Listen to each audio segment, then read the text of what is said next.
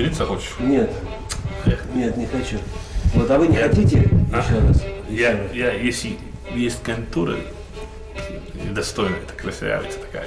Если я женюсь, то я должен найти красивее, чем моя. И я должен любить ее больше. Поэтому найди мне такую красивую. Это вы серьезно или с иронией? Не, я серьезно говорю, если, если мужчина не любит женщину, это уже не мужчина. Вот знаешь, вот я люблю женщин красивых. Но достойную такую красавицу я ищу с удовольствием женюсь.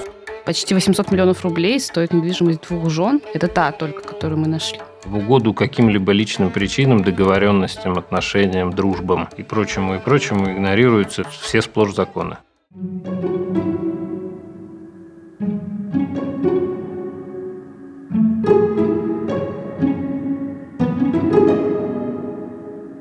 Привет! Это подкаст «На расследовали» издание «Проект». Здесь мы обсуждаем тексты, которые выходят на нашем сайте каждую неделю. Меня зовут Соня Гройсман. На этой неделе мои коллеги действительно нарасследовали. У нас вышла четвертая часть из серии «Железные маски». Первые были посвящены тайным семьям Владимира Путина и Виктора Золотова и связанным с ними гигантскими активами с сомнительным происхождением. А на этой неделе у нас вышло грандиозное расследование, посвященное женам главы Чечни Рамзана Кадырова и, конечно, их многомиллионным состояниям. Да, мои коллеги Мария Жолобова и Роман Баданин, во-первых, нашли вторую жену главы Чечни, которую он до сих пор скрывал. Во-вторых, двойника его официальной жены Медни Кадыровой. И много другого, что, по сути, в очередной раз доказывает, что на территории России существует султанат, не подчиняющийся ее светским законам. В этом выпуске мы решили сначала прочитать для вас все самое главное из этого расследования, а затем обсудим его с авторами. Так что если вдруг вы уже его читали или смотрели видеоверсию, просто проматывайте до обсуждения.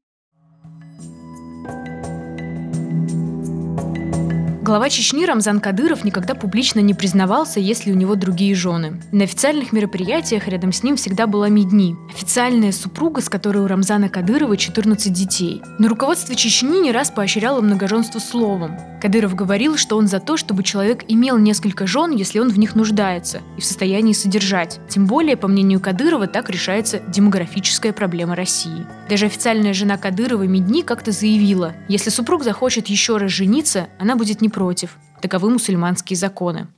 По религии нашим мужчинам, мусульманинам, можно жениться еще три раза. Если он захочет, если он решится, то я согласна. Многоженство в Чечне – явление обыденное. Об этом говорят правозащитники и люди, пишущие об этом регионе. По законам шариата мужчина может взять себе четырех жен. Главное в равной степени их содержать и в равной степени уделять им внимание. При этом женщины почти всегда живут не вместе, а значит, каждый нужен отдельный дом, один не хуже другого. Поэтому обычно многоженцами становятся только люди с достатком. Конечно, официальный брак в ЗАГСе в таком случае не заключают, потому что это запрещено российскими законами. Но мусульмане на Кавказе часто даже первый брак не регистрируют. Он заключается у имама. Как показало наше расследование, Рамзан Кадыров поддерживает многоженство не только словом, но и делом.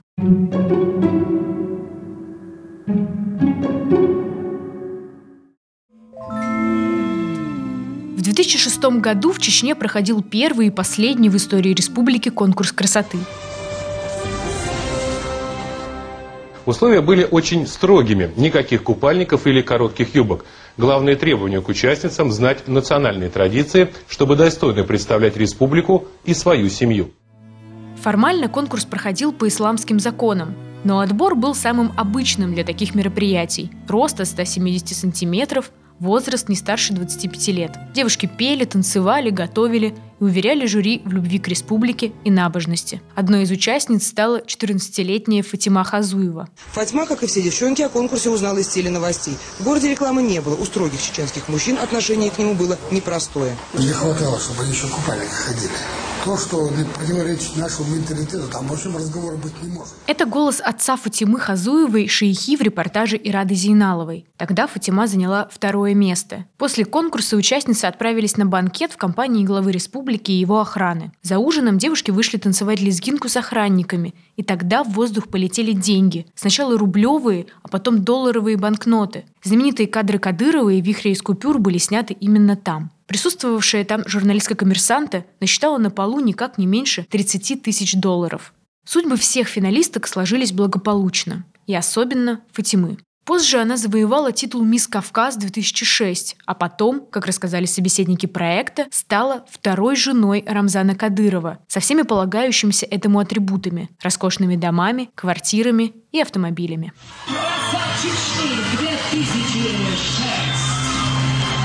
Праздник сбывшейся мечты – подарок каждой из участниц. Это принципиальное решение организаторов. Уже за то, что девчонки мужественно поверили в мечту.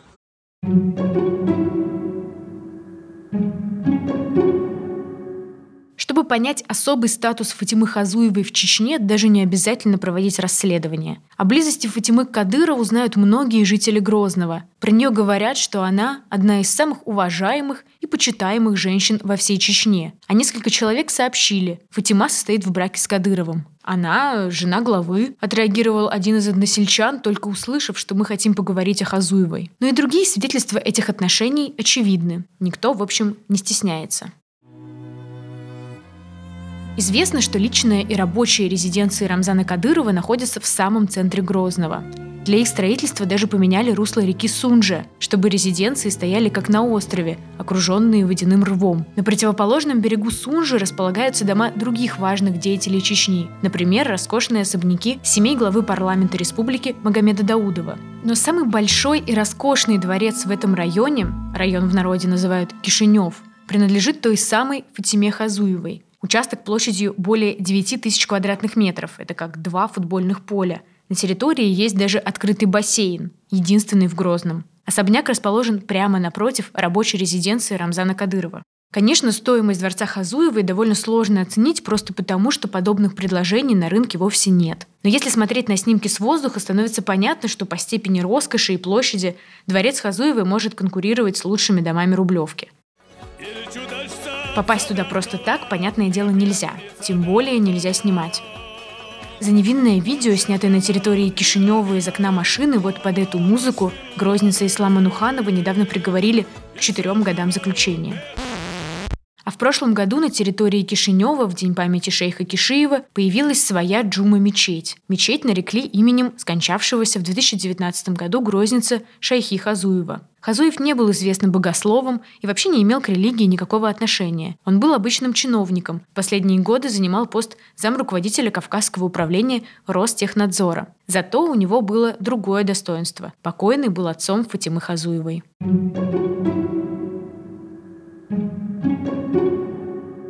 Как выяснили мои коллеги, у Фатимы Хазуевой есть не только дворец в Грозном, но и несколько квартир в Москве, общая стоимость почти полмиллиарда рублей. Например, в 19 лет, всего через 4 года после конкурса красоты, Фатима стала владелицей 130-метровой квартиры в элитном жилом комплексе на Шаболовке. Сейчас квартира такой площади там стоит 50 миллионов рублей. В следующие года Фатима стала владелицей еще нескольких объектов недвижимости в Москве. Конечно, Хазуева вряд ли бы могла самостоятельно заработать на все это богатство, потому что последние несколько лет она числится сотрудницей администрации президента Чечни с зарплатой около 100 тысяч рублей в месяц. Кстати, первая жена Кадырова, Медни, тоже трудоустроена в администрации главы Чеченской республики. Официально она заместитель руководителя секретариата.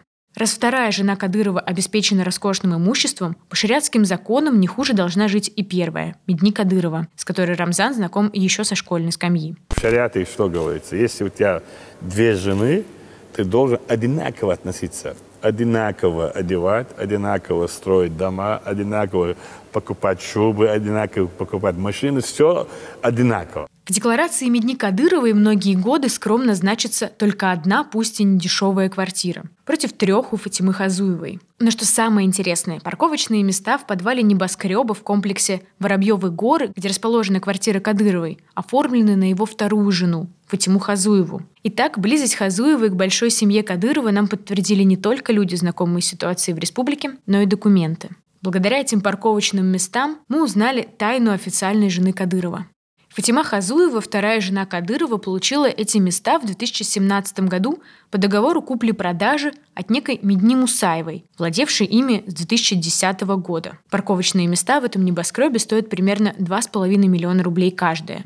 Судя по имени, Медни Мусаева – чеченка, но она до нашего расследования не была замечена в связях с семьей Рамзана Кадырова. Имя, отчество и дата рождения Мусаевой при этом совпадают с данными официальной жены Кадырова Медни. Нам удалось установить, что Мусаева и Кадырова – это одно лицо, обладающее набором документов на оба имени. Важно, что это не просто девичья фамилия Кадыровой, а именно две официально существующие личности. Только официальная жена Кадырова Медни владеет всего одной квартирой в Москве на Мосфильмовской улице, в том самом небоскребе. А вот список владений Медни Мусаевой гораздо шире. Но ее никто, конечно, не указывал в декларации. На Медни Мусаеву, например, записана еще одна квартира в том же небоскребе в Москве, даже на том же этаже, что и задекларированная квартира Медни Кадыровой. Еще в 2010 году Мусаева стала владелицей 187-метровой квартиры на станции метро Маяковская. В общем, подводя итог, проект доподлинно установил, что Медни Кадырова, будучи женой главы Чечни, оформляла дорогую недвижимость в Москве на другие документы – Медни Мусаевны Мусаевой. Отдельный бонус от обладания второй личностью – можно путешествовать за границу, не привлекая внимания, даже если ты включена в санкционные списки США. Наличие у человека двух личностей российскими законами не предусмотрено. Но в Чечне, как известно, свои законы. Что можно Рамзану Кадырову и что нельзя? В первую очередь, мне нельзя то, что запрещает ислам. Второе, мне нельзя то, что запрещает наши обычаи традиции. В-третьих, мне нельзя то, что запрещает законы. Российский Федерации законы Чеченской Республики. Кстати, в последние годы Медни Мусаева нередко расстается со своей дорогой незадекларированной недвижимостью. Например, в 2017 году она передала новой владелице свою роскошную 200-метровую квартиру в Хамовниках. Можно подумать, что семья Кадырова решила жить скромнее. Но, как теперь понятно, за пределы семьи эта собственность не уходит, потому что то, что было записано на первую жену, теперь оформлено на вторую, ту самую Фатиму Хазуеву. Всего на жен Кадырова оформили недвижимости почти на 800 миллионов рублей. Это не считая роскошного дворца, оценить который просто невозможно.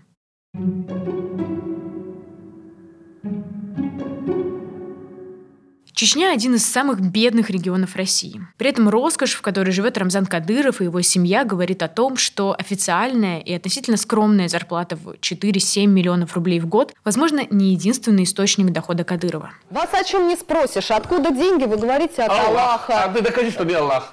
Один из главных источников финансирования чеченского руководства – это общественный фонд имени Ахмата Кадырова. Его создали еще в 2004 году, через месяц после гибели Кадырова-старшего. Президентом фонда стала вдова бывшего президента Аймани Кадырова, а председателем и фактическим руководителем – 28-летний Рамзан. Фонд был создан, как декларируется, в целях оказания благотворительной помощи нуждающимся гражданам и создания рабочих мест для населения республики. Со временем фонд Кадырова стал крупнейшим благотворительным фондом России. В 2019 году он собрал 6 миллиардов рублей пожертвований. Это, например, в три раза больше, чем у фонда «Подари жизнь», занимающегося помощью детям с онкологией.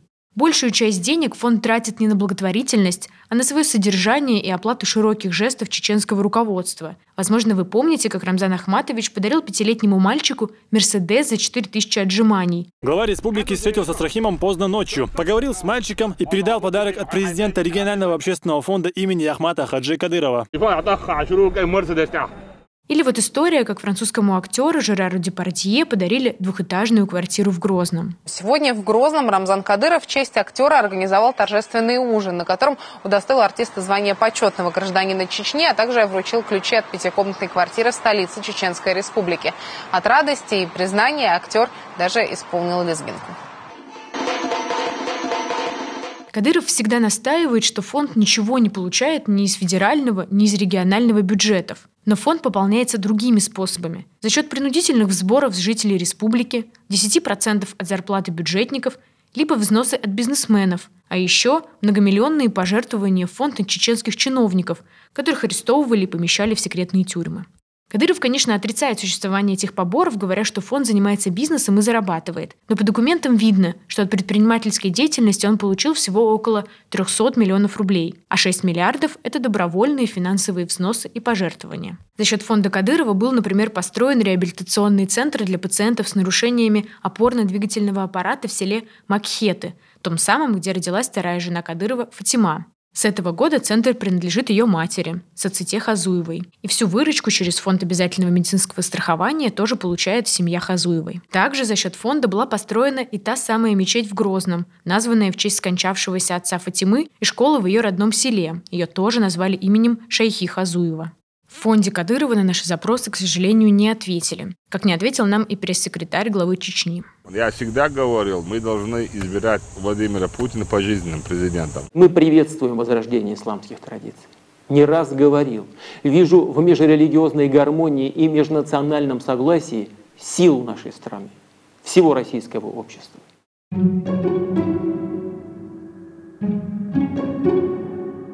А теперь давайте обсудим расследование, которое вы только что услышали с его авторами. Главным редактором проекта Романом Баданиным и журналисткой Марией Жолобовой. Ром, привет, Маш, привет. Привет. Здорово. Есть уже какая-то реакция на этот материал? Надо сказать, что мы записываемся в среду, а текст вышел сегодня утром. И вот только что Дмитрий Песков пообещал прокомментировать данные об имуществе Кадырова, но только завтра. Конкретно пообещал материал изучить. Очень хорошо. Плюс один читатель. Может быть и плюс один донор. Пользуясь случаем, давайте попросим заходить на наш сайт donateproект.media и оставлять пожертвования, если вы хотите, чтобы Маша и дальше изучала всю семью Рамзана Кадырова. Есть ли какая-то реакция уже? Ну, реакция пока в основном от СМИ, которые, в отличие от Дмитрия Пескова, все внимательно прочитали и изучили, и просили комментарий. Если ты имеешь в виду какую-то реакцию от героя нашего расследования, то ее, к счастью, наверное, нет пока.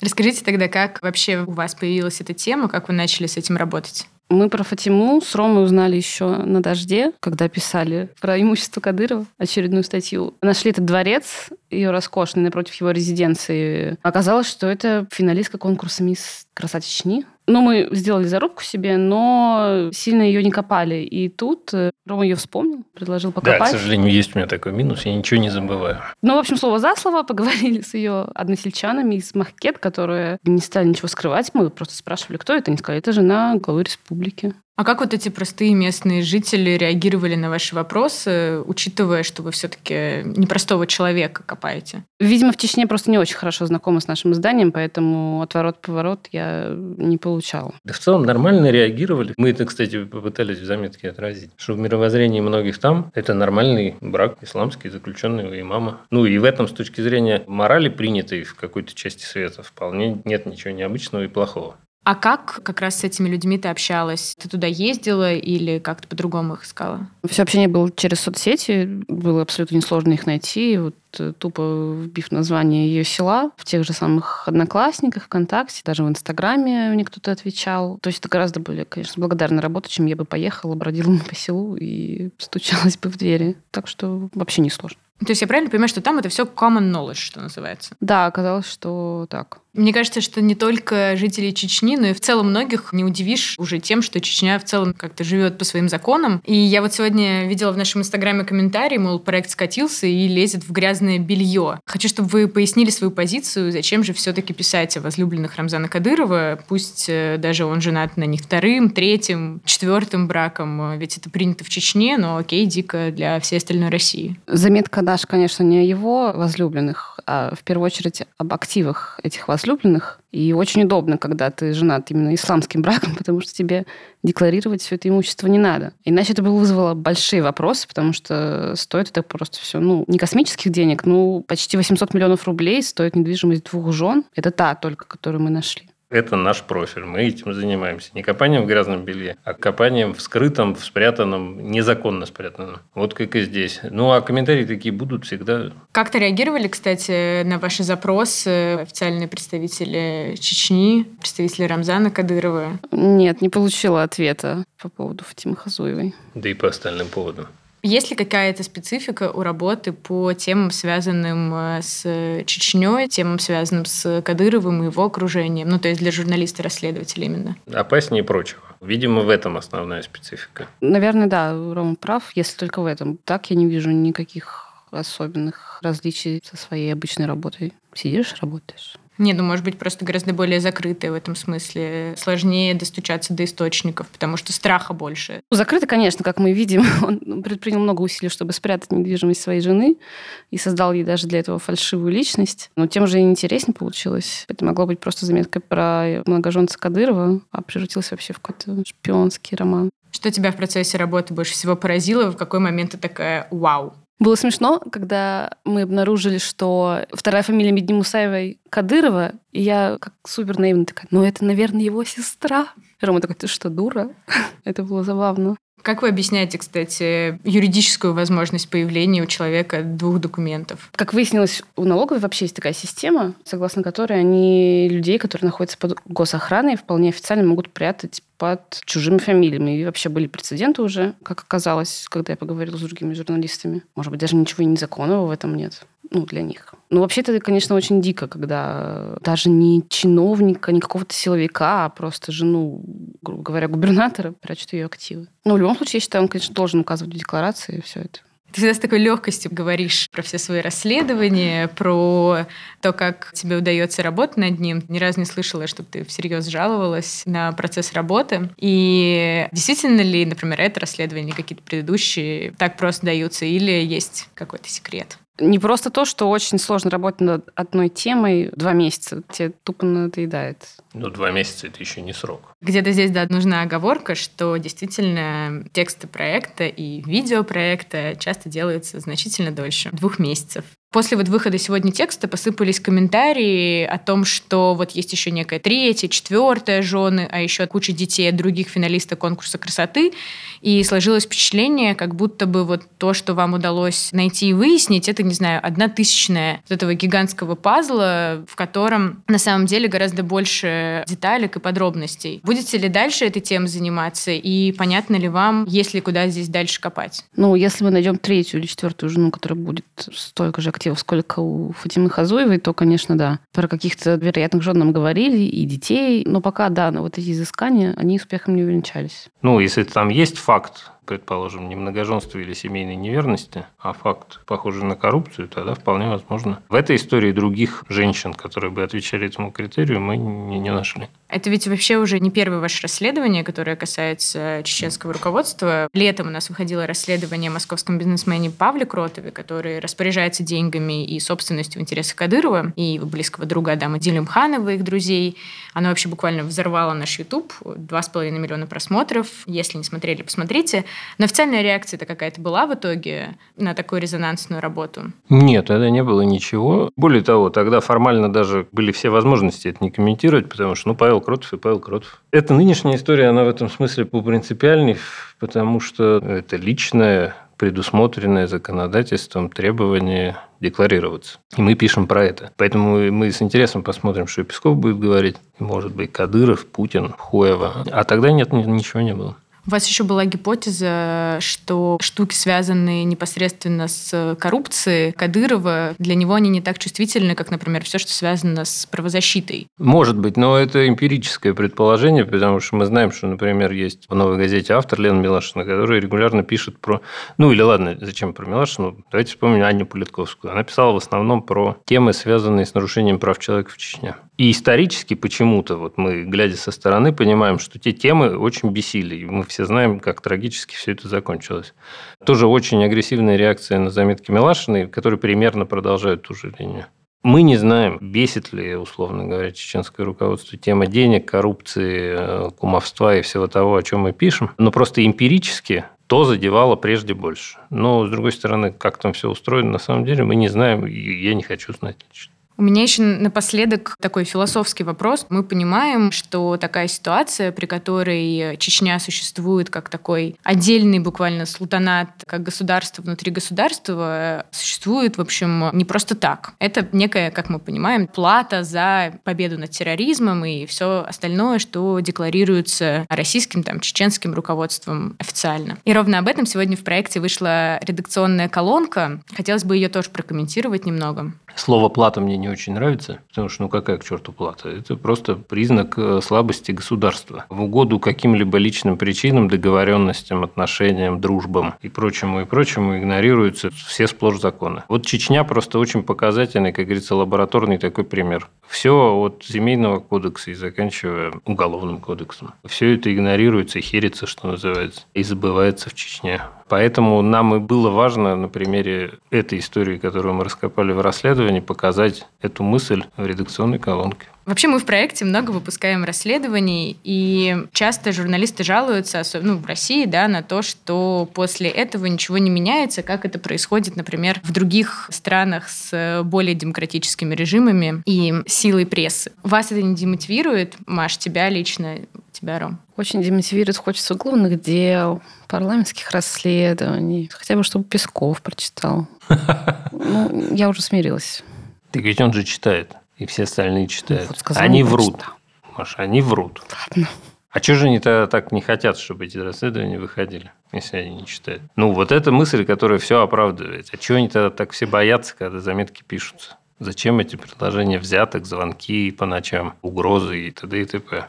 У нас своеобразный импакт. Страна своеобразная, специфическая. И импакт тоже своеобразный и специфический. Ну, вот иногда он выражается в красных папках, иногда в угрозах и так далее. Все находит своего читателя благодарного. Э, Этим принципом нужно успокаивать себя и руководствоваться, и не опускать руки. В меру оптимистично. Достаточно. Ром, Маш, поздравляю вас с выходом текста. Все, кто еще не прочитал, читайте его. Пока. Пока.